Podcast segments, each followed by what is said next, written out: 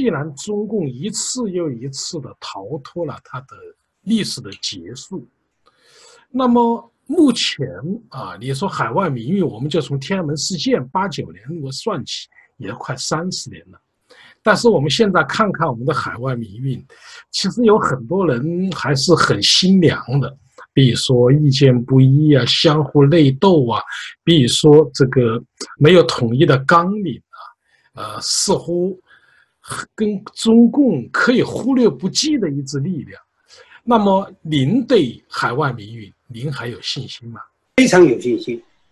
因为虽然我们现在海外民运人数不多。但是它是一面旗，一面民运的大旗，一面坚持了四十几年的大旗，啊，那么这些能够坚持下来的海外民运，都是非常的不容易，因为他们到了海外，在没有任何、几乎没有任何资金的支持下面，他们既要为自己的生计奔波，又要坚持为民主做一些力所能及的事。包括对国内的民运朋友的通道的支持，啊，那么虽然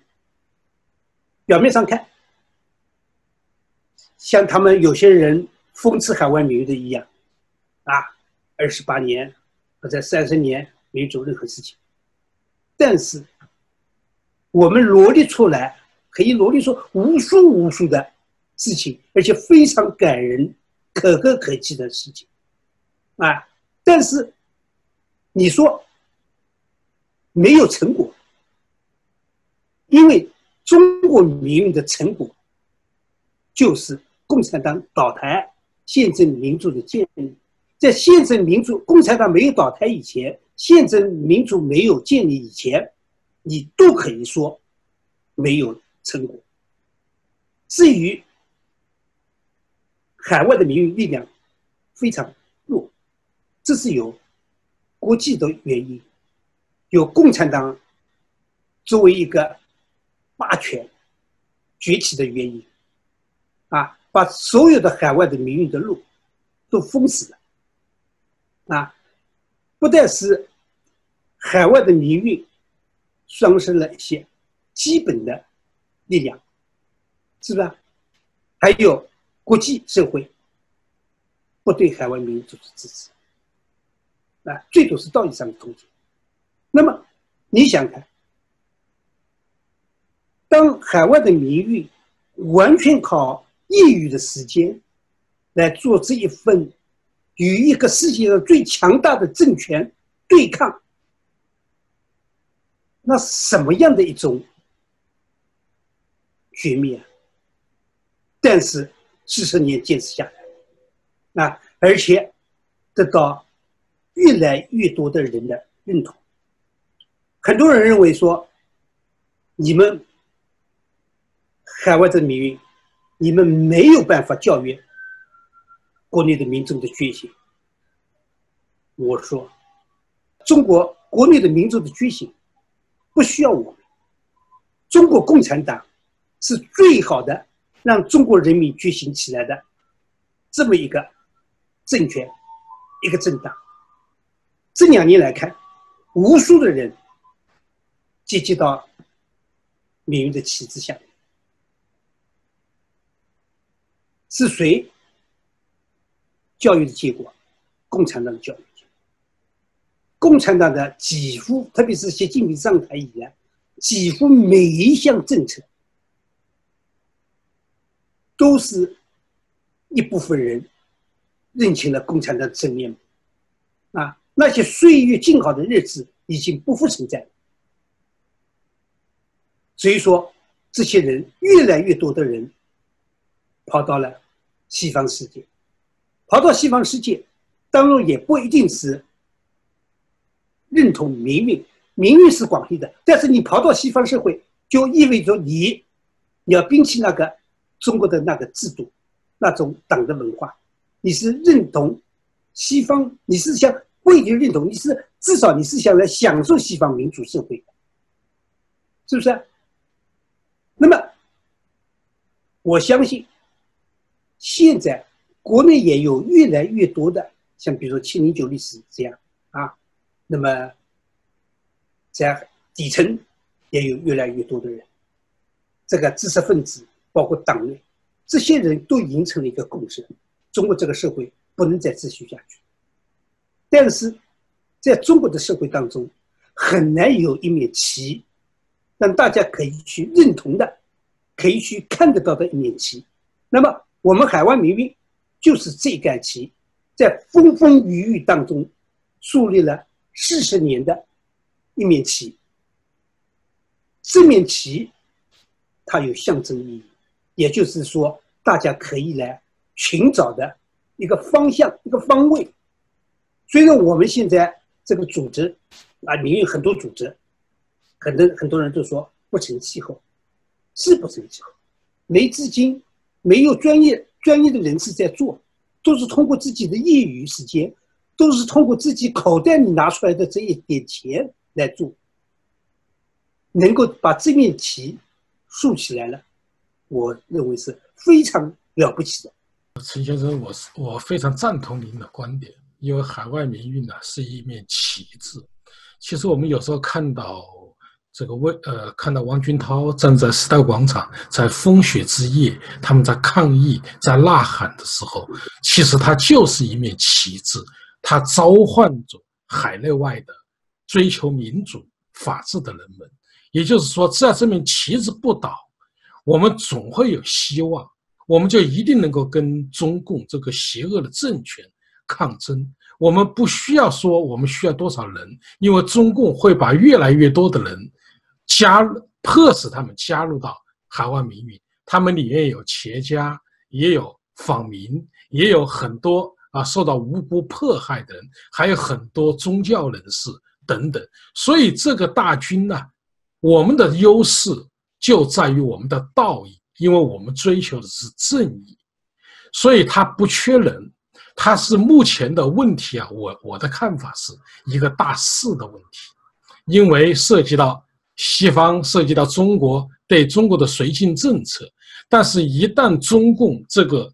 大堤啊出现千疮百孔的时候，西方和世界都关注中国的时候，海外民运肯定有崛起的那一日，并且只要这个旗帜不倒，它会越来越飘扬的越来越好。是的，应该有信心，没有必要去消极。去悲观。既然我们能够走过四十年，我们也一定能够走到中共垮台、中国宪政民主实现的那一天。是的，因为我相信这个，一旦中国出现一种崩溃迹象的时候，那时候墙倒众人推啊，有千千万万的人会再到这个民主的命运的大旗下面。所以说，根本。不存在，我们现在有几个人，但是我们代表了一个方向。陈先生向您请教的最后一个问题是有关于台海两岸关系。您知道，习近平在一月二号纪念告台湾同胞书啊，呃，座谈这个大会上，他进行了一个讲话，其中呢也有包含对台湾的威胁。呃，蔡英文总统呢进行了一个措施非常强硬的一个回应。所以也有人说了，习近平也帮了蔡英文，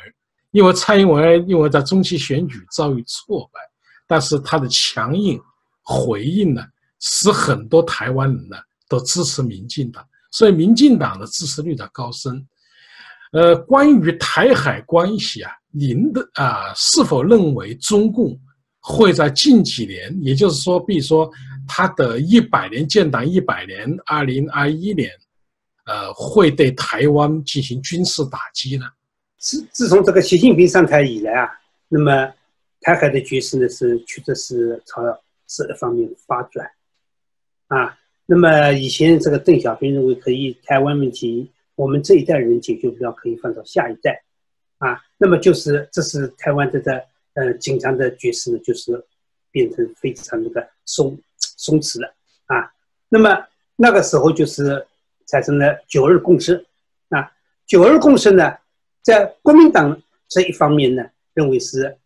啊九二共识一种个表，那么国民党方面呢很乐意就是啊就是呃美滋滋的，就是认为啊，我们已经跟当然共产党那中国政府达成了呃协议啊，我们是有共识的。这个共识就是说啊，各表。那么你共产党认为一个中国就是中华人民共和国，那么我们认为一个中国就是中华民国啊。那么在这个时时间，如果说没有习近平的咄咄逼人，这个九二共识处在一个模糊的空间，也不是什么坏事情。虽然是一个非常模糊的空间，也没有正式文本写下来“九二共识”一中目标这样的文字是从来没有看到过的。但是有这样的认为，就是有这样的一个，就是说是通过，嗯，不是通过文字。而是通过语言表达出来，或者当时会场确实产生了这样的一种啊一种呃认可，那也无妨不可。但是随着习近平的步步紧逼，而且现在这一次纪念告台湾同胞书四十周年啊，他对这个九二共识做了一个明确的定义：九二共识不存在一种各表，九二共识就是一国两制。那么，在这样的情况下，要模糊已经不可能。蔡英文上台以以后，对九二共识也是采取一种模糊的，我不跟你说清，也不跟你道别，但是我心里清楚，九二没有共识。那，那么，但是我不把话说清楚，也不把事情挑明白。但是现在，习近平要把话说清楚了，习近平要把事情挑明白了，那就没有办法了。那么，蔡英文就一改以前那种啊这种温和的态度，啊，就是强硬的做出回应。我们中华民国政府从来没有承认九二共识，我们也坚决拒绝一国两制，是吧？那么马英九也出来表态。他说：“九二共识是有的，啊，一中国表是有的，但是习近平现在呢修改了九二共识的内容，而且马英九也明确表态，现在两岸统一时机远远不成熟。这个马英九的表态也比以前他当总统的时候要进进一步。”啊，那么这些都是习近平的咄咄逼人的愚蠢，把这个九二共识挑明白造成的一个局势。那么，习近平是否在他的讲话当中已经有了时间表，而且已经有了对台统一的路线图？我们也看到了，啊，什么这什么这三通啊，这个进一步怎么怎么这怎么很多条。啊，最重要的，再重提不放弃武力。那不放弃武力，在前段时间的台海之间的局势已经看出来了，是吧？习近平上台以后，啊，什么军舰围绕着台湾海峡，这个军机围绕着那个啊台湾岛屿，啊，那么在外交上的封杀，啊，那么都反映了就是习近平。不愿意像江湖时代一样，在台这个台海之间处在一个模糊的空间当中，就是说，表表明我要收回台湾了，那而且我不惜使用武力。但是你说是这样说，但是你共产党、你习近平政府这几年来的表现，你都不足以说明你。真的敢于在台海打一仗？为什么呢？你想，台湾也是一个主权问题。去年前年，这个跟印度的边境的问题是一个很好的例子。印度的军事力量是跟中国是根本不能相比，但是当时的印度的推土机。印度的军队已经进入了中国的边界，但是中国敢回应吗？没有回应。那没有，就说中共是在军事问题上从来没有干预，就是说，我们把它限制在习近平当政以来没有干预跟跟朋友啊，因为习近平比我们更认识到中国的军队是一支不能打仗的军队，中共的军队的腐败已经到了令人发指的地步。而且中国的军人完全没有打仗的意识，除去几个将军在这个空喊口号以外，中共整个军队根本完全没有打仗的意思，而且包括军事训练这些东西，都是为了避免军事演习当中出现事故啊什么，都尽可能的啊放低就是。军事训练的力度啊，那么还有一个呢是军事训练的钱被贪污的差不多了，也不可能完全按照原有的军事训练方式来训练中国的军队，这还不是最重要的，最重要的，中国军队不仅仅是腐败，而是中国的军队的指挥系统被打乱了，被习近平打乱了，中国的军头。已经被习近平抓的差不多。整个中国军队处在所有的军头都处在一个惶惶不可终日的一个情况下，怎么可能打仗？一个现代化的战争需要是高度的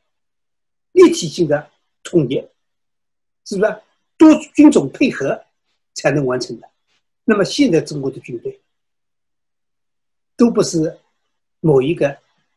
军头带出来的，都是你换我，我换你，换的都是那那兵不认识将，将不认识兵，这个仗怎么打？而且还有更重要的，现在的国际社会对台湾的态度，特别是日本。美国、日本居于地理优势。如果说中国军队一打，日本人马上就可以过。而且日本跟台湾的情节是有历史的渊源在。美国更不用说，《台湾安全法》，这是保证台湾的安全防护。还有很多人都以为。中国的军队、中国的武力打大台湾绰绰有余，其实并不是这样。中国虽然是军力是放在那边的，但是它是散布在一个几大战区都分散的。真正对那个台湾作战的是福建军区。那么这个问题当然是要由军事专家来讲解啊。那么。台湾海峡毫无疑问是一个天线屏障。那么，台湾这么多年，他的军队的防务问题也是做得非常的好，采购的都是世界上最先进的啊防务啊防务系统啊。那么，中共军队如果一旦对台湾发生战争的话，那么他能够像他们所说的。几天就拿下来吗？我相信是做不到。但是，一旦你如果几天拿不下来的话，焦处在一个焦灼的状态话，中共的军队可能就会反戈。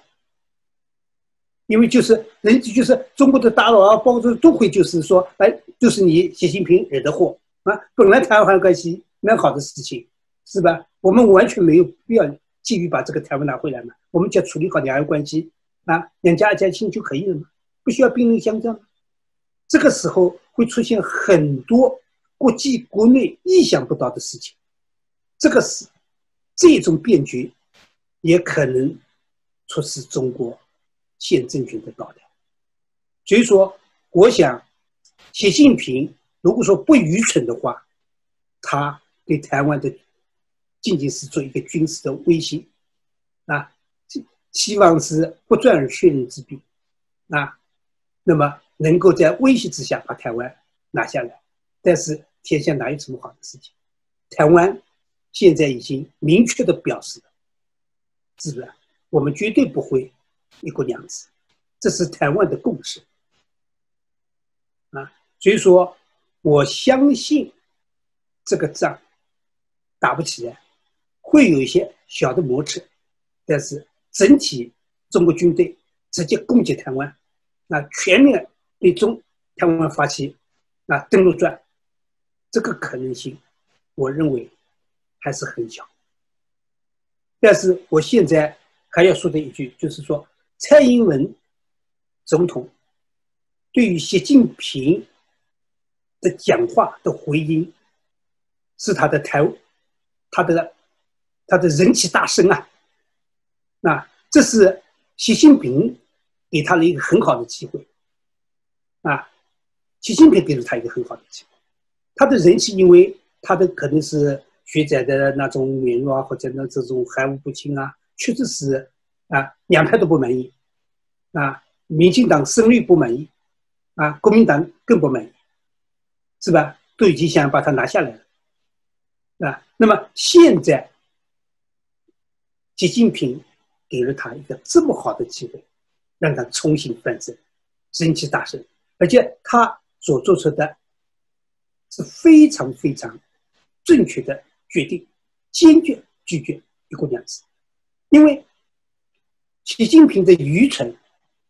是在香港的愚蠢，是香港现在的一国两制已经荡然无存了，在香港一国两制荡然无存的情况下，你还想诓骗台湾接受一国两制，可能吗？当然是完全不可能。所以说，蔡英文才有这样的底气，坚决拒绝一国两制。如果说我实行一国两制，如果说有人说一国两制也很好啊，我们还是保持我们原来的样子啊，即马上就可以让他们去看看香港是怎么回事情，是不是？那么马上把那些想一厢情愿的认为中共会信守承诺，实现对台湾实现一国两制的。这些政治家一棍一棍子打回去啊！所以说，我相信一个台湾的武力摩擦会出现，那会升高，但是共产党全面攻击台湾、登陆台湾的军事行动可能性非常小。